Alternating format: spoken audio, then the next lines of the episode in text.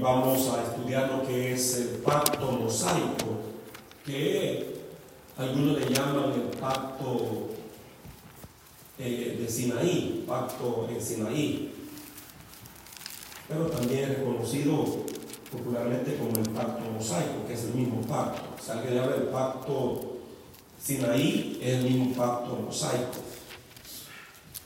Gálatas 3:19, gloria a Dios.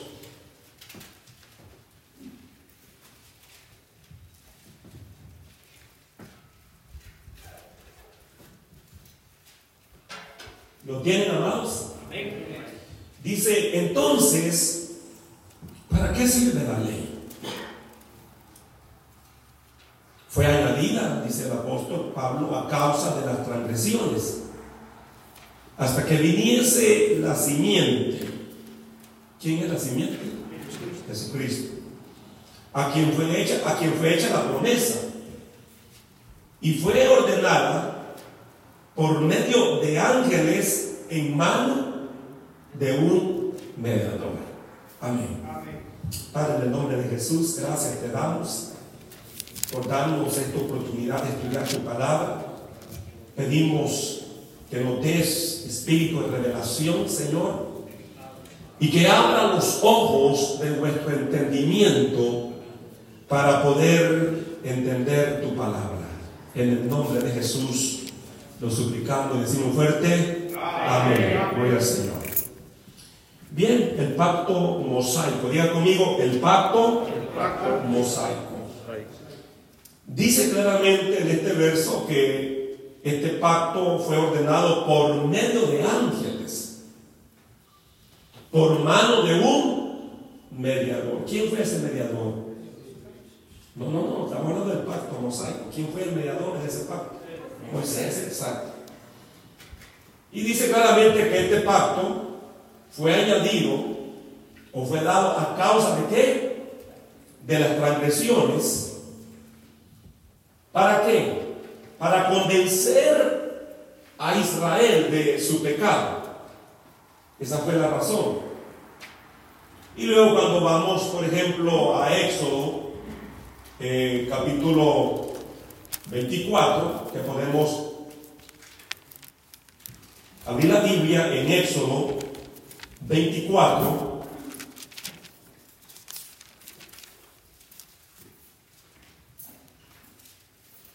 A lo que respecta del verso 1 hasta el 8, vamos a leer. Dijo Jehová Moisés, sube ante Jehová tú y Araón, Nadab y Abiú, y setenta de los ancianos de Israel, y os inclinaréis desde lejos. Pero Moisés solo se acercará a Jehová, y ellos no se acerquen ni suba el pueblo con él. Y Moisés vino y contó al pueblo todas las palabras de Jehová y todas las leyes, y todo el pueblo respondió a una voz y dijo, haremos todas las palabras que Jehová ha dicho. Y Moisés escribió todas las palabras de Jehová y levantándose de mañana edificó un altar al pie del monte y doce columnas según las doce tribus de Israel. Y envió jóvenes de los hijos de Israel, los cuales ofrecieron holocaustos y becerros como sacrificio de paz a Jehová. Y Moisés tomó la mitad de la sangre y la puso en tazones y esparció la otra mitad de la sangre sobre el altar.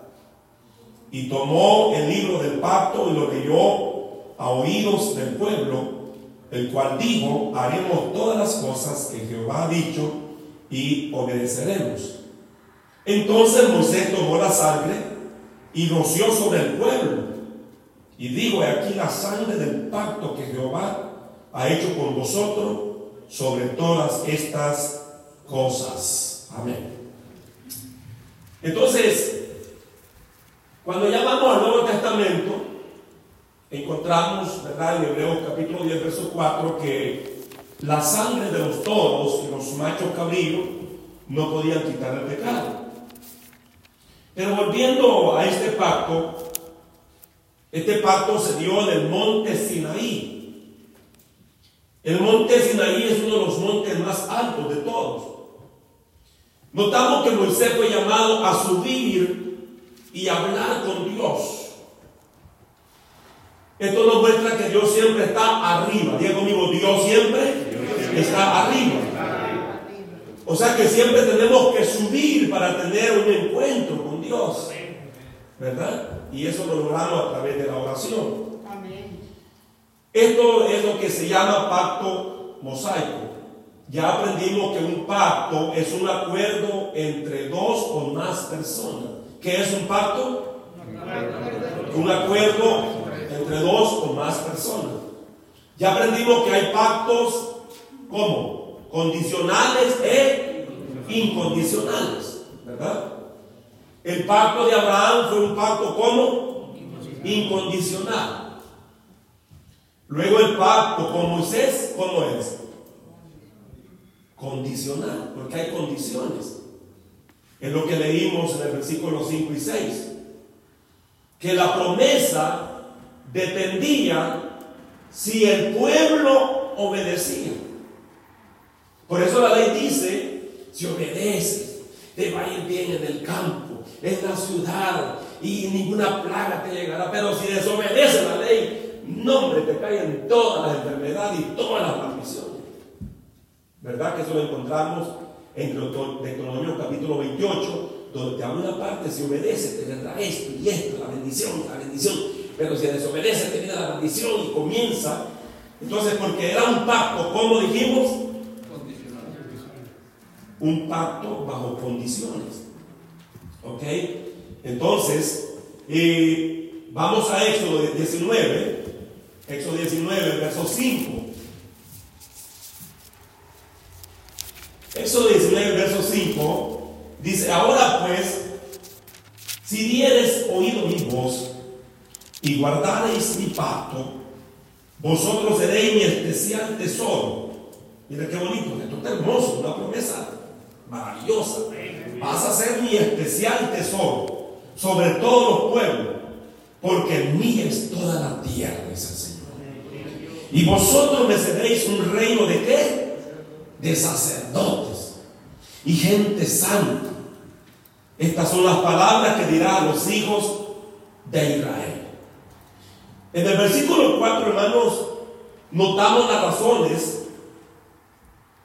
por aceptar el pacto que se encuentra en el verso 4. Vosotros viste lo que hice a los egipcios y cómo os tomé sobre las alas de águila y los he traído a mí.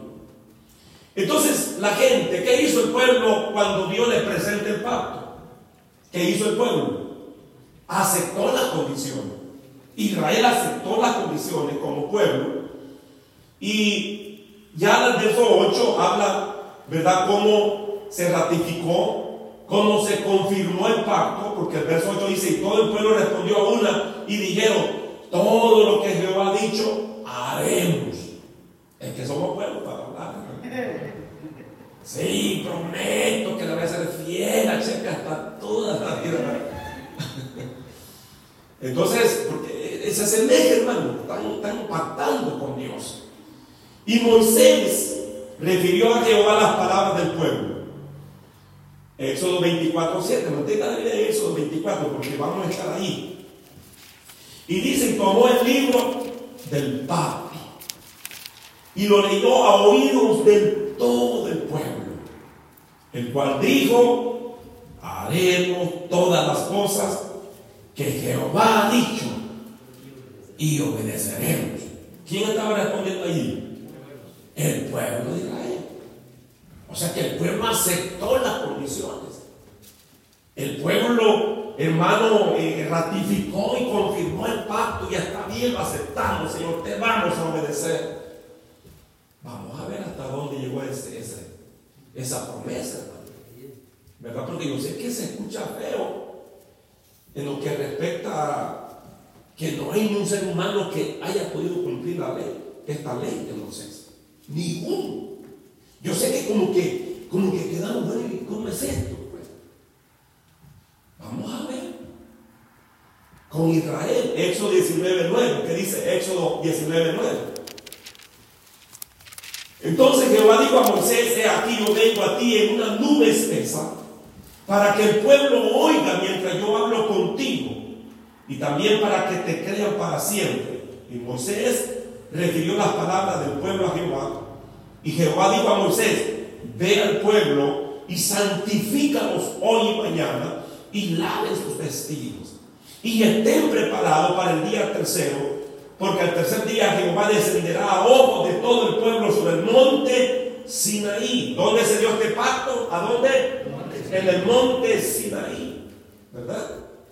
Entonces, dice claramente que Moisés, Araón, Nadab y Abiú y los 70 ancianos dicen que subieron a medio camino del monte y tuvieron allí un festín y vieron la gloria de Dios.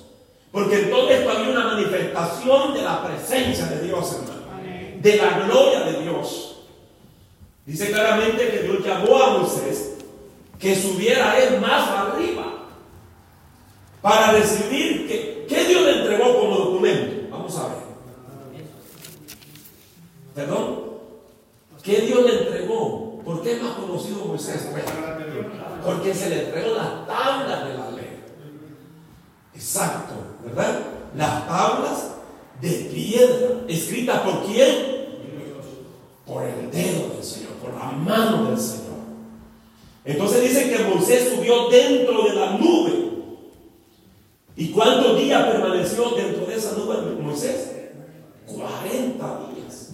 Esto fue algo tremendo, hermano. Que eso lo puede leer usted en su casa porque es muy amplio, pero usted puede leer Éxodo capítulo 25 hasta el capítulo 31. ¿Verdad? Es, esto es muy amplio. Hemos tenido que resumir. Pero del capítulo 25 hasta el 31 dan el mensaje de lo que Dios le había dicho a Moisés. Principalmente un plan para construir un tabernáculo. Dios le dice cómo tienen que construir ese tabernáculo. Dios le habló del ministerio de los sacerdotes. Y que ese tabernáculo, dice el apóstol Pablo, que es una réplica de ese tabernáculo que está en el cielo. Amén. Entonces, cuando terminó de hablar, Dios le dio a Moisés las dos tablas que se le llaman las tablas de o del testimonio. ¿Ok? Vamos a Éxodo 31, 18. Éxodo 31, 18. Dice, y dio a Moisés, cuando acabó de hablar con él en el monte Sinaí, dos tablas del testimonio. Tablas de piedra escrita con el dedo de Dios. ¿Para qué Dios le dio estas tablas a Moisés? ¿Para qué, hermano? Para que se las llevara a quién? Al pueblo, al pueblo. En otra palabra, era como una clase de documento del pacto de parte del Señor. Un pacto firmado por Él. A su nombre, hermano. ¿Ah? Pero durante los 40 días, vamos a ver en Éxodo 32, a ver qué pasó. O sea, Dios le dio ¿verdad? El pacto Dios le dio y todo lo que tenía que ver, eh, eh, lo que el pueblo tenía que poner por obra, obedecer. ¿Qué pasa ya a la altura de Éxodo 32? Y aquí donde vamos ya ubicando que no ha habido ningún israelita que haya cumplido esta ley. Ninguno. Y aún los judíos han seguido tratando de cumplir esta ley y no han podido. Y aún gentiles, hermanos, siguen luchando. Los adventistas, ellos luchan por cumplir esta ley y no pueden. Y no podrán, esa es la palabra. Y hay un montón de, llamados cristianos, entre comillas, que, ellos creen que están guardando esta ley mosaica, pero nadie ha sido capaz. No es que ha caído, pues. Nadie ha sido capaz ni será capaz. Entonces, miren lo que pasó, Éxodo 32.8. Bueno, vamos a leer quizás del verso 1 para, para refrescar un poco más. Éxodo 32. Eh, vamos, vamos a entrar en el versículo 1. Dice, viendo el pueblo que Moisés tardaba, esto estaba en la luna de miel. Esto es como cuando alguien se casa y ya las dos semanas quieren separarse. Si esto, está en la luna de miel y mire, dice, viendo el pueblo, porque ¿cuántos días estuvo Moisés en la luna? 40 días. Entonces, viendo el pueblo que Moisés tardaba en descender del monte, se acercaron entonces a Aarón y dijeron, levántate. ¿Qué le dijo el pueblo? Haznos dioses que vayan delante de nosotros. Porque a este Moisés, el varón que nos sacó de la de Egipto, no sabemos qué haya acontecido. A este ya se lo comió una culebra. Este ya, este ya se murió. Y Aarón les dijo, apartar los arcillos de oro. Y este asistente estaba poderoso, hermano. Sí. Les dijo, apartar los arcillos de oro que están en las orejas de mujeres de nuestros hijos y de nuestras hijas, por lo menos le quitó los aretes, ¿verdad? Y traerme el Entonces todo el pueblo apartó los arcillos de oro que tenían en sus orejas y los trajeron a Aarón. Y él los tomó de las manos de ellos y le dio forma con buril e hizo de ellos un becerro de fundición. Entonces dijeron, Israel, estos son tus dioses que te sacaron de la tierra de Egipto. Y viendo esto, Aarón edificó un altar delante del becerro y pregonó a Aarón y dijo, mañana será fiesta para Jehová. Ya llevo una mezcla, hermano, este andar en los salmos. Y al día siguiente madrugaron y ofrecieron holocaustos y presentaron ofrendas de paz. Y se sentó el pueblo a comer y a beber y se levantó a regocijarse. Entonces Jehová dijo a Moisés, anda, desciende porque tu pueblo que sacaste de la tierra de Egipto se ha corrompido. Note que estaban, hermano, en los primeros 40 días. ¿Qué dice el verso 8? Pronto se han apartado del camino que yo les mandé. Pronto han desobedecido el pacto, en otras palabras. Se han hecho un becerro de fundición y lo han adorado y le han ofrecido sacrificios y han dicho, Israel, estos son tus dioses que te sacaron de la tierra de Egipto. ¿Ok? Entonces, notamos que durante los primeros 40 días el pueblo ya había que roto la promesa del pacto. Lo rompieron, ellos rompieron el pacto. Se hicieron un ídolo. Y en las tablas de la ley, Dios les prohibía, le, había prohibido, cuando usted lee Éxodo 20, encuentra los 10 mandamientos, y en uno de ellos Dios le dice que no tiene que adorar ídolos. No tiene que adorar imágenes de lo que está en el cielo, en la tierra y debajo de la tierra. Entonces, claramente, el Señor le había dado ya esa promesa, ese pacto, con el Señor. Y Dios dice, bien, pronto se han desviado del camino que yo les mandé. Todos sabemos, hermano, que en ese mismo capítulo de esos 32, dice que Moisés ora por el pueblo, le pide misericordia. Y Dios detuvo la destrucción porque ya había empezado la destrucción. Allí vemos la gracia de Dios, hermano. Amén. Allí vemos la misericordia de Dios. Y dice claramente que en el 32, 19 dice que aconteció que cuando él llegó al campamento, vio el becerro Moisés. Y vio la gente, ¿qué, ¿qué, es lo que estaba haciendo la gente? Danzando. Eso estaba en fiesta, Dice que ardió la ira de Moisés y arrojó las tablas de sus y las quebró al pie del monte. ¿Ok? Entonces, note que esto es bien, bien impactante porque cuando Moisés baja al campamento, Moisés ve, hermanos, aquel festival que tenía. Entonces Moisés dice que destrozó las tablas. ¿Qué mensaje Moisés estaba transmitiendo? Porque Moisés estaba estaba enojado, estaba bajo el celo de Dios. Pero Moisés quería transmitir un mensaje. Cuando Moisés quiebra, hermano, las tablas lo que le está diciendo a Israel es que ustedes han roto el pacto. Así como se quiebran estas tablas de piedra del pacto, del documento, ustedes lo rompieron ya. ¿Ok? Dice que de los hijos de Leví murieron tres mil hombres.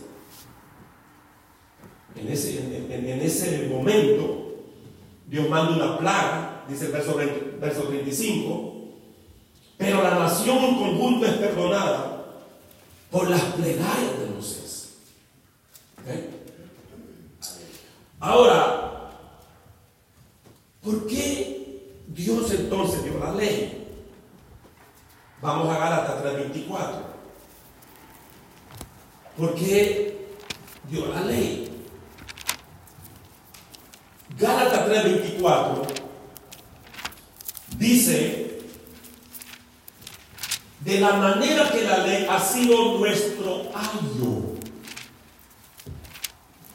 Así dice su Biblia. De manera que la ley ha sido nuestro ayo. Esta es una palabra griega, ayo. Y lo que significa esta palabra ayo es maestro, instructor, o sea que la ley ha venido a ser nuestro maestro, nuestro instructor. ¿Para qué? Para llevarnos a Cristo, a fin de que fuésemos justificados por la fe. Por eso Pablo dice, la ley es mala. No, de ninguna manera. Porque por la ley reconocemos lo que es fornicación, lo que es adulterio, lo que es eh, todo tipo de pecado, es por la ley. Entonces, por eso claramente habla de que la ley no es mala en sí. Nada más que la ley, dice el apóstol Pablo prácticamente, que es como cuando usted va al médico. Y el médico le dice, ¿sabe qué? Tiene 105 de temperatura, váyase para la casa, tiene una tremenda infección, le midió la temperatura nada más y lo mandó para la casa. ¿Usted va a sanar así? No. Usted no se sana solo con decir, mire, tiene 110 de temperatura, 105. Usted necesita medicina, ¿no es cierto? Generalmente cuando hay fiebre es porque hay infección. Entonces hay que atacar esa infección. Entonces la ley es lo que hace. La ley, hermano, nos mide la temperatura espiritual y todo al estar ante el espejo de la ley, ¿qué nos dice que somos? Pecadores. La ley dice, sos pecador. La ley dice, vas para el infierno. La ley dice, estás condenado. Entonces, de tal manera que la ley no es mala, porque un maestro no es malo. El maestro te instruye. Y dice Pablo, de manera que la ley, Gálatas 3:24, ha sido nuestro año, nuestro maestro ¿Para qué? Para llevarnos a Cristo. Porque una vez que uno reconoce que es pecador, que está condenado, entonces eso te lleva a quién? A Cristo. A fin de que fuésemos justificados por la fe. Ahora bien, hay un lapso de 430 años entre el pacto mosaico y el pacto abrámico. Algo bien importante y es bueno que tome usted esta nota el pacto mosaico no se aplica a la iglesia. ¿Ok? Escriba eso, esto es bien importante. Todo lo que estamos estudiando le va a facilitar a usted entender mejor la escritura. Porque este pacto no se aplica a la iglesia de hoy. ¿Ok? No se aplica. este pacto recae sobre Israel. Una vez que Israel, Dios lo saca con mano fuerte de la esclavitud de Egipto y ahora va en el desierto, Dios le da todas, eh, hermano, estas instrucciones dentro de este pacto. En otras palabras, Dios dijo, bueno, no se puede establecer una nación si no hay eh, una constitución de leyes, ¿verdad? Porque vamos a ver que este pacto mosaico o la ley mosaica está dividida en tres partes, eso ya vamos a, a estudiar. Entonces, Dios establece este pacto por dos razones principales. En el desierto, la nación de Israel estaba a prueba, ya que ellos adoraban ídolos. Ellos tenían las costumbres paganas que habían traído desde Egipto. Usted sabe de que eh, la idolatría era terrible en Egipto. Allá todos los animalitos eran dioses, hermano. Todas las diez plagas que Dios envía, ah, sobre todo los juicios eh, en Egipto, eh, todos eran dioses. Que los piojos eran dioses, las ranas eran dioses. Que, las, bueno, todo, todo lo que habla ahí de, esos juicios, Dios mismo atacando a la idolatría, diciendo, esto no lo de ustedes, esto no da vida, esto mata. ¿Entienden?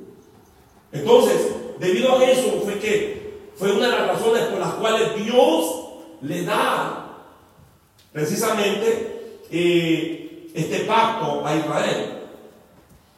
Por, ese, por estos motivos la nación de Israel no pudo mantener su pacto con Dios. Dios llegó al desierto de la nación de Israel para probarlos en su fe. Sin embargo, los hebreos desobedecieron a Dios incluso cuatro veces en una sola semana. En una sola semana, cuatro veces le fallaron al Señor. ¿Ok? Eso nos dice que no tenemos el tiempo para estudiarlo. Éxodo 14, 10, verso 12, verso 10 hasta 12, Éxodo 15, eh, versículo 23 al 26, Éxodo 16, eh, del 1 al 12, y luego el capítulo 17 habla de las cuatro veces en la misma semana. Falló Israel. ¿Ok? La relación entre el pacto mosaico y el pacto abrámico, el pacto mosaico se, reemplaza al pacto abrámico. ¿okay? Yo quisiera que eh, ahondemos un poquito más en Gálatas, capítulo 3. Vamos a Gálatas, capítulo 3, por favor. Gálatas, capítulo 3. Vamos, vamos a ahondar un poco.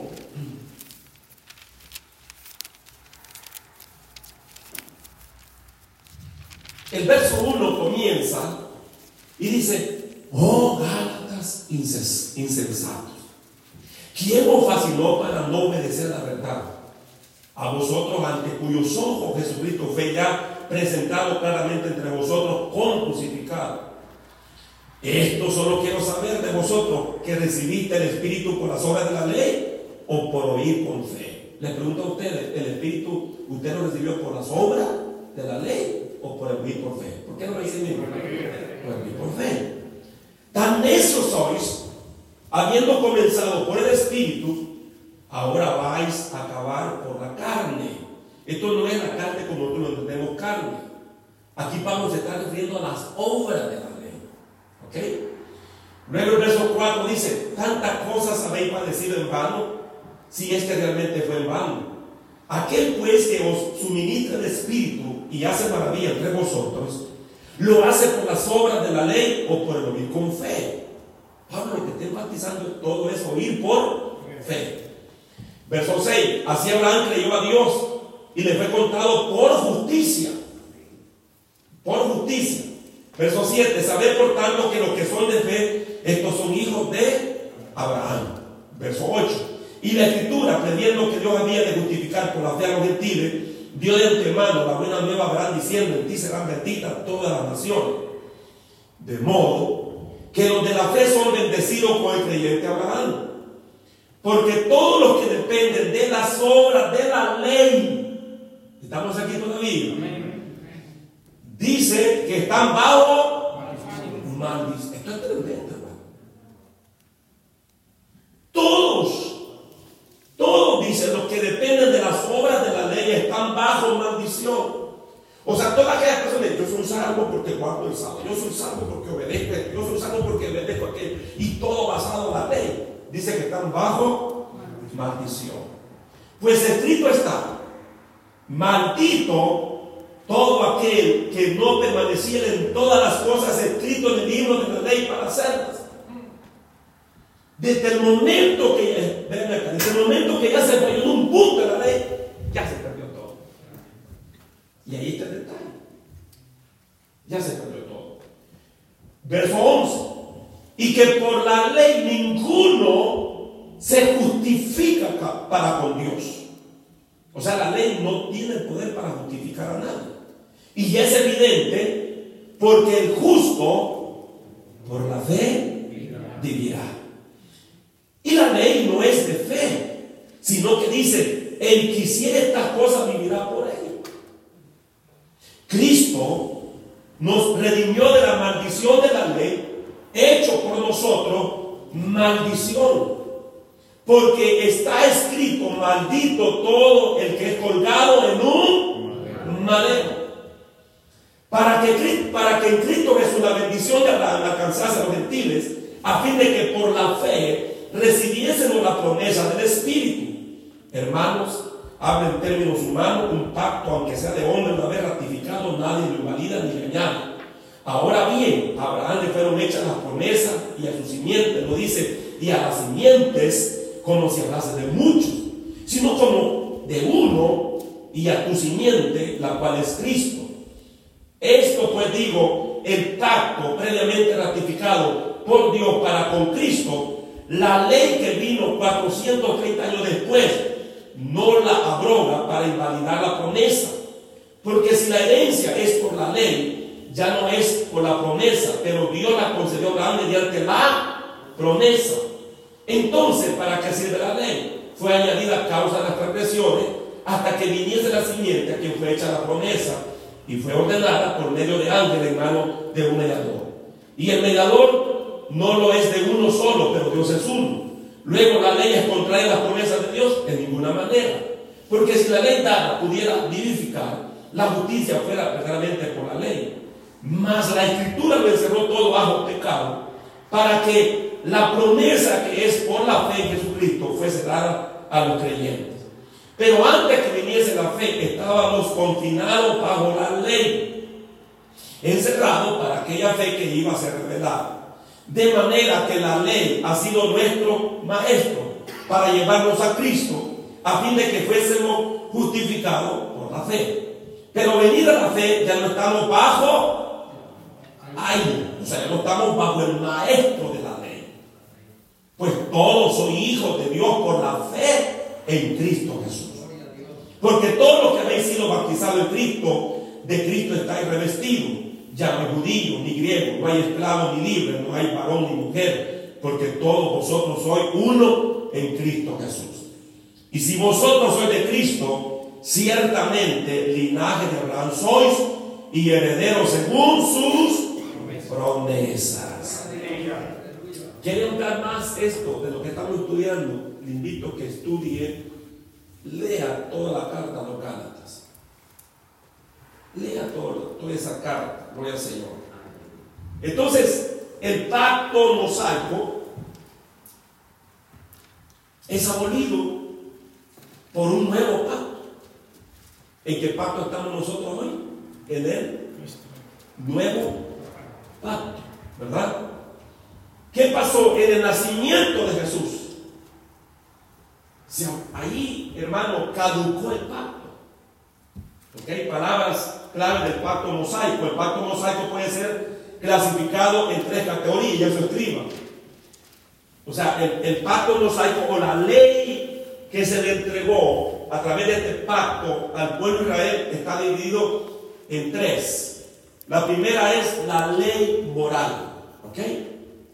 La ley moral. Cubría este pacto de la ley, la ley moral, número uno. Número dos, la ley civil. Y número tres, la ley ceremonial. ¿Ok? Así estaba clasificado estas tres categorías. Número uno dije, ¿cuál? La ley qué? Moral. Moral. Número dos, Ley la ley civil. Número tres, Ceremonial. la ley ceremonial. ¿Ok? Ahí vemos pues las promesas. En este pacto vemos las bendiciones, que las bendiciones se asemejan a las mismas del pacto abrámico. Eh, las maldiciones habla también. Eh, el castigo que viene debido a la incredulidad, a la desobediencia del pueblo hebreo. Las cláusulas del pacto mosaico. Eh, una de las cláusulas era la obediencia por medio de las obras. ¿Verdad? El pueblo de Israel podía recibir la justificación solamente si cumplía las obras de la ley. Si no las cumplía, no había justificación. Vamos a Levítico 18.5. Levítico 18.5. ¿Cuántos pueden dar un fuerte gloria a Dios, hermano? Gloria a Dios.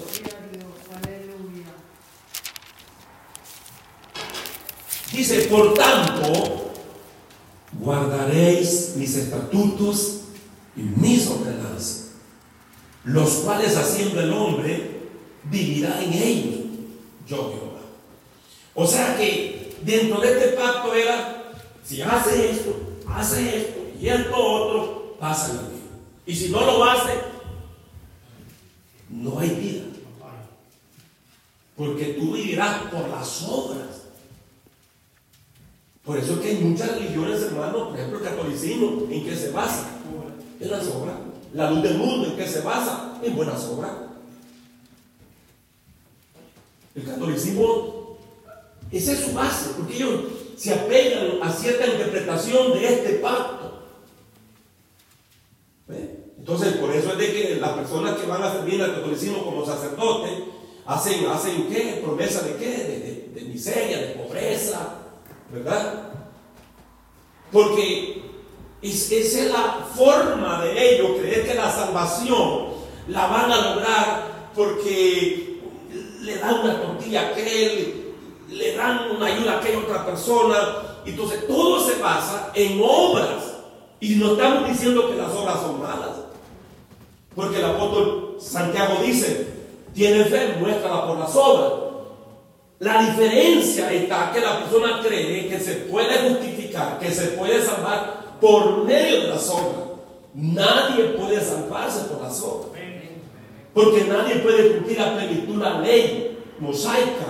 Amén. Por eso es de que nosotros, claro, como cristianos somos llamados a hacer buenas obras, no para ser salvos, sino producto de que somos salvos. Amén, hermanos. Producto de la obra transformadora que el Señor ha hecho. Por eso hacemos buenas obras, pero conscientes de que la salvación no se logra por obras, que dice Efesios 2.8 que no es por obras, para que nadie se gloríe, sino por la fe en Jesucristo. Entonces, por eso claramente dice, ¿verdad? Que si, si hacen las obras, entonces van a vivir, porque esa era la condición del pacto. Pero como ya vimos en Gálatas 3.10, ¿verdad? Porque todos los que dependen de las obras de la ley están bajo maldición. Pues escrito está, maldito todo aquel que no permaneciera en todas las cosas escritas en el libro de la ley para hacerlas. ¿Ok? Entonces, por eso note que este pacto no es para la iglesia. Esta ley no es para la iglesia. Fue exclusivamente dada para quién? para Israel. El verso 21 de Gálatas dice en el capítulo 3, luego la ley contrae las promesas de Dios en ninguna manera, porque si la ley dada pudiera vivificar, la justicia fuera verdaderamente por la ley, pero la ley a nadie puede justificar. La ley lo que te señala, la ley es como un espejo, ¿verdad? Que si usted tiene pelo y va al espejo, le dice si está despeinado y cómo tiene que hacerse el camino. ¿no? Entonces le muestra, el espejo nos muestra si estamos sucios de la cara, nos dice, nos refleja. Entonces, esa era la ley.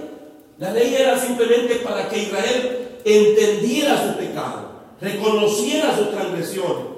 Y lo mismo dice Pablo que para nosotros. Por eso, Deuteronomio 6:25 dice, y tendremos justicia cuando cuidemos de poner por obra todos estos mandamientos delante de Jehová nuestro Dios como Él nos ha mandado. Gloria Señor. Es ahí donde dice, van a tener justicia. Si ustedes cumplen al pie de la letra, ustedes van a tener justicia. ¿Ok? Vamos a Romanos capítulo 10. Ya vamos a finalizar. Romanos capítulo 10. Otra porción muy interesante.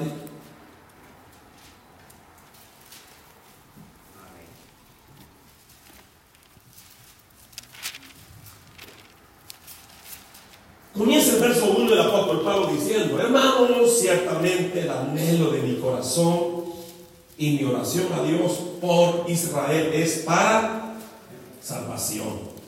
Porque yo les doy testimonio de quien tiene celo de Dios, pero no conforme a ciencia.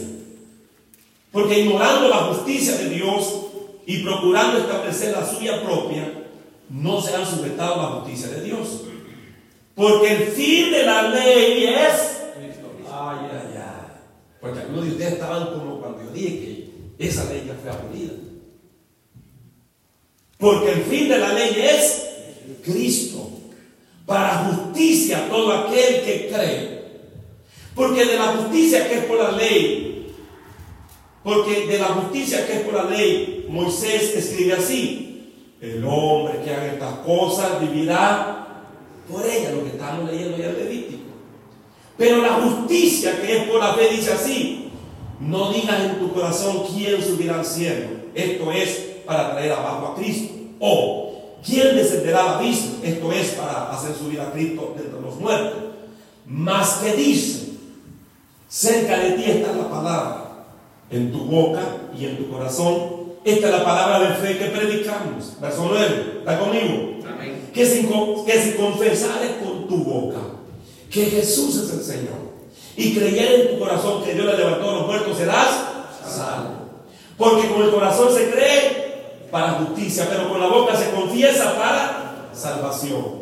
Pues la escritura dice, todo aquel que invocare o todo aquel que creyere no será avergonzado. Verso 12, porque no hay diferencia entre judío y griego, pues el mismo que es el Señor de todos es rico para con todos los que le invocan. Porque todo aquel que invocar el nombre del Señor será salvo. ¿Cómo pues invocarán a aquel del cual no han creído? ¿Y cómo creerán en aquel de quien no han oído? ¿Y cómo oirán si, si los líderes no predican?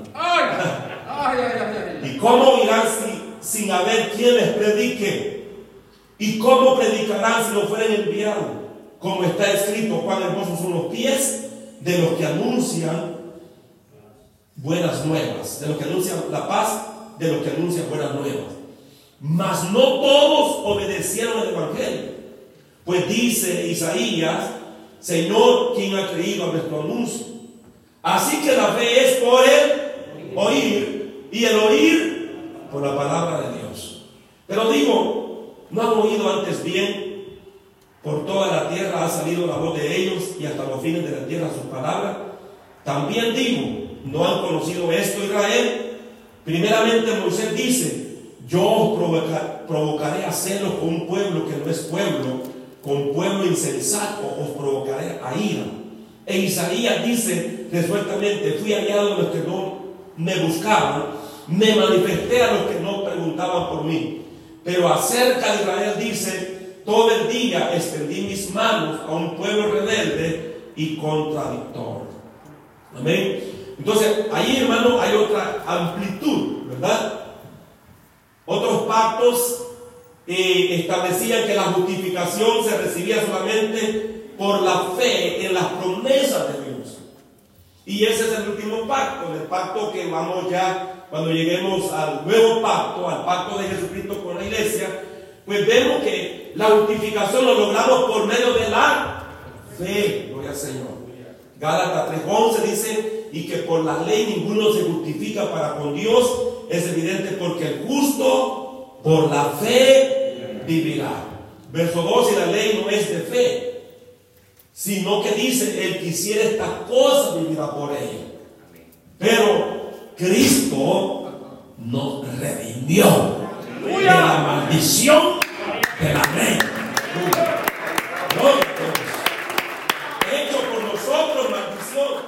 ¿Por qué? Porque la ley decía, alma que pecare, esa morirá. Esa morirá. Entonces, de acuerdo a la ley, nosotros ¿Lo toca qué, hermano? Muerte. Muerte. Muerte. ¿Verdad? ¿Y cómo llevaban a los que desobedecían, hermano? A las que hacían cosas raras, extrañas, a la cruz. ¿Verdad? Los llevaban a la misma muerte. Por eso ve que Cristo nos redimió. O sea, Cristo, esa palabra redimir significa nos libertó de la maldición de la ley. Porque la ley era, fallaste, te tocan maldición, te tocan enfermedades, hasta ranas te van a salir en la panza. Era terrible la situación, pero Cristo dice que nos redimió. Esto nos alegra, hermano. Porque si se tratara de obedecer toda la ley, como dice aquel abogado, estamos fritos. hermano. Ah.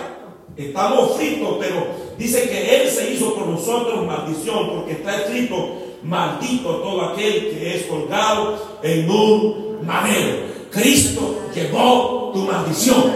Cristo llevó mi maldición. Hoy somos libres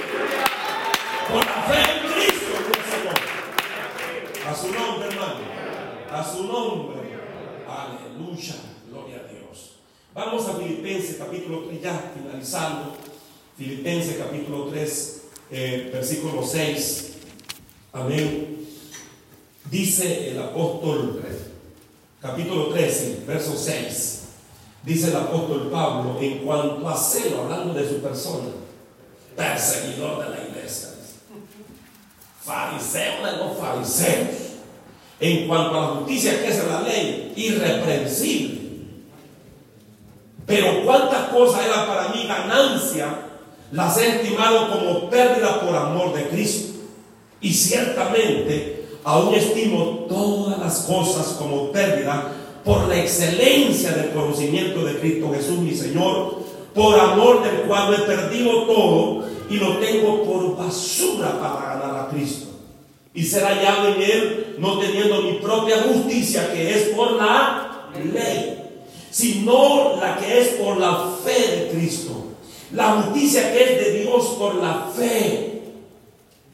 Allí Pablo comienza a dar testimonio que él quiso alcanzar esa plenitud de justificación por la ley, pero dijo no. La verdadera y plena justificación la encontramos en Cristo. La justicia que es de Dios por la fe. Isaías 64, 6, escucha, dice, si bien todos nosotros somos como suciedad, y toda nuestra justicia como trapo de inmundicia, esa palabra es fuerte, hermano. No quiero entrar en detalle, pero esa, esa palabra es fuerte, trapo de inmundicia, ¿verdad? No quiero avergonzar, con eso lo dije todo. Y caímos todos nosotros como la hoja.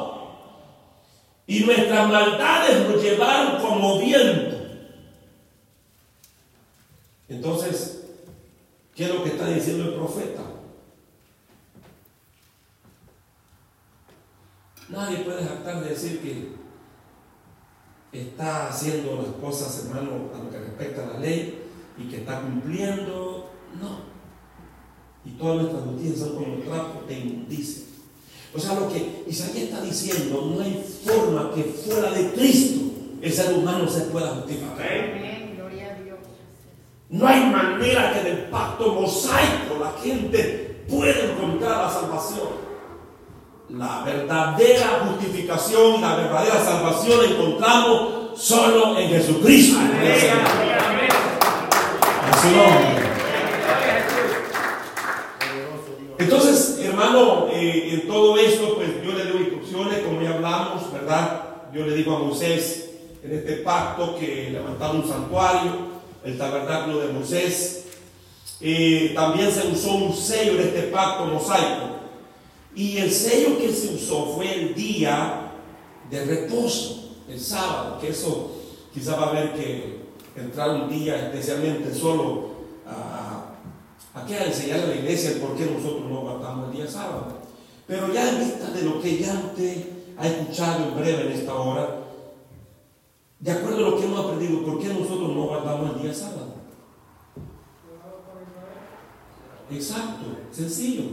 Porque esto fue dado específicamente al pueblo de Israel. Eso es todo, ¿verdad? Eso es todo. Entonces, eh, el sábado del Nuevo Testamento, Marcos 2.27 dice, también les digo, el día de reposo fue hecho por causa del hombre y no el hombre por causa del reposo. Verso 28, por tanto el Hijo del Hombre es Señor aún del día de reposo. Porque Pablo dice que todo era sombra de lo venidero. ¿Verdad? Entonces, dentro de una forma figurativa, el sábado, el sabbat, el reposo, estaba indicando a Cristo, que es el verdadero Señor del reposo. Él no dijo, pues venir a mí todo lo que está trabajados y cansados, que yo os haré descansar. O sea, el verdadero reposo, eso es lo que está prefigurando el sábado, el sábado, el reposo, día de reposo, tipificando a Cristo. Que es el único que nos da el verdadero descanso, reposo. Para dar un aplauso al Señor. Por eso Colosenses 2, 16, 17 dice, por tanto nadie os juzgue en comida o en bebida o en cuanto día de fiesta, luna nueva o día de reposo. Allí dice todo lo cual, verso 17, es sombra de lo que ha de venir, pero el cuerpo es de Cristo. Entonces, la iglesia actual no tiene un día sábado específico. No lo tiene. Este pacto, hermanos, y se cumple la persona de nuestro Señor Jesucristo. Este pacto mosaico. Nadie lo pudo cumplir de los hebreos. Tenía alguien que cumplirlo. Amén. Y este pacto se cumple en esta persona maravillosa que es nuestro Señor Jesucristo. ¿Por qué? Una vez más, Jesús fue la única persona en la humanidad que pudo cumplir los diez mandamientos. ¿Qué le parece si estudiamos? Solo lo leemos porque no hay tiempo. Éxodo 20, ¿verdad? Los diez mandamientos.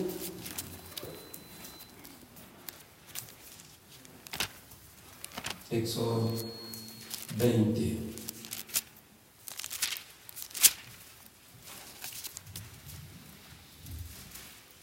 Y comienza el verso 1, dice, habló Dios todas estas palabras diciendo, yo soy Jehová tu Dios, que te saqué de la tierra de Egipto, de la casa de servidumbre. No tendrás dioses ajenos delante de mí. No te harás imagen de ninguna semejanza de lo que está arriba del cielo, ni abajo de la tierra, ni a las aguas, ni debajo de la tierra. No te inclinarás a ellas, ni las honrarás, porque yo soy Jehová tu Dios fuerte, celoso, que visito la maldad de los padres sobre los hijos hasta la tercera y cuarta generación de los que me aborrecen. Y hago misericordia a millares a los que me aman y guardan mis, mandamientos. No tomarás, no tomarás el nombre de Jehová tu Dios en vano, porque no dará por inocente Jehová al que tomare su nombre en vano. Acuérdate del día de reposo para santificarlo. Seis días trabajarás y harás toda tu obra. Mas el séptimo día es reposo para Jehová tu Dios. No hagas en él obra alguna. Tú, ni tu hijo, ni tu hija, ni tu siervo, ni tu criada, ni tu bestia, ni tu extranjero que está dentro de tu puerta. Porque seis días hizo Jehová los cielos y la tierra, el mar, y todas las cosas que en ellos hay. Y reposó en el séptimo día. Por tanto, Jehová bendijo el día de reposo y lo santificó. Honra a tu padre y a tu madre para que todos tus días eh, se alarguen en la tierra que Jehová tu Dios te da. No matarás, no cometerás adulterio, no hurtarás, no hablarás en contra de tu prójimo y falso testimonio. Eh, no codiciarás la casa de tu prójimo, no codiciarás la mujer de tu prójimo, ni su siervo, ni su criada, ni su buey, ni su asno, ni cosa alguna de tu prójimo. Todo el pueblo observaba el estruendo, los relámpagos y el sonido de la bocina, y el monte humeaba, y viendo el pueblo temblaron y se pusieron lejos. Resumo entonces, vean acá. Ningún israelita en el antiguo Nuevo Testamento y actualmente pudo guardar, obedecer la ley. Y de todo lo que estamos